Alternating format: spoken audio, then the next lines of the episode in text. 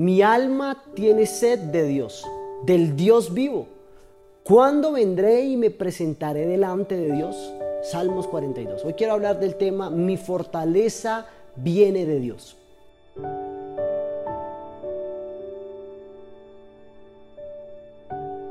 David aprendió a depender de Dios desde muy joven. Toda su fuerza venía y él estaba convencido que venía de Dios.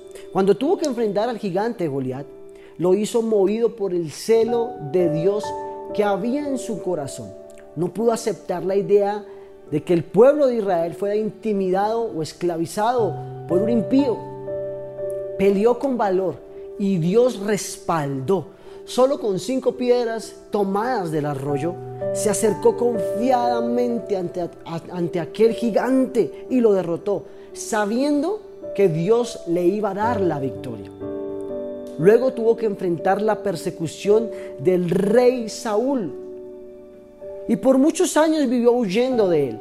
David pasó varias etapas, episodios de su vida en donde su fe fue puesta a prueba. Mire la confianza tan plena, la relación que él tenía con el Señor, que se paró frente al gigante y estaba confiado de que con cinco piedras lo iba a derribar. Tal vez humanamente no era lógico, un gigante contra alguien tan pequeño, pero él estaba confiado de que Dios iba a respaldarlo en esa pelea. Yo no conozco tu gigante hoy en este día. No conozco quién está, ese gigante, ese problema está frente a tu vida. Pero sí sé que Dios, si está contigo, no hay gigante quien pueda detenerte para conquistar las bendiciones que Dios ya te ha prometido. ¿Sabe? El salmista atravesaba por un tiempo de crisis. Clamaba continuamente. Parecía que no obtuviera respuesta de parte de Dios. Hasta que decidió hablarle a su propia alma y darle la orden de esperar en Dios. ¡Wow! Tremendo.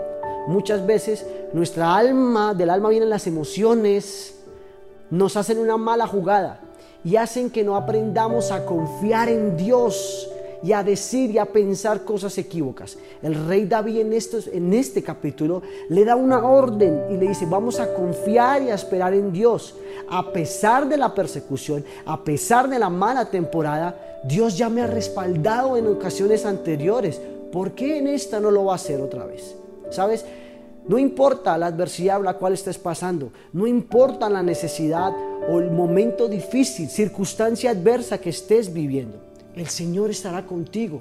Confía plenamente en Dios. La fortaleza viene del cielo. Sabes, aunque muchas veces el rey David, sintió amenaza de su muerte, nunca quitó los ojos de su libertador. Que ninguna circunstancia hagan que te quites la mirada del Señor.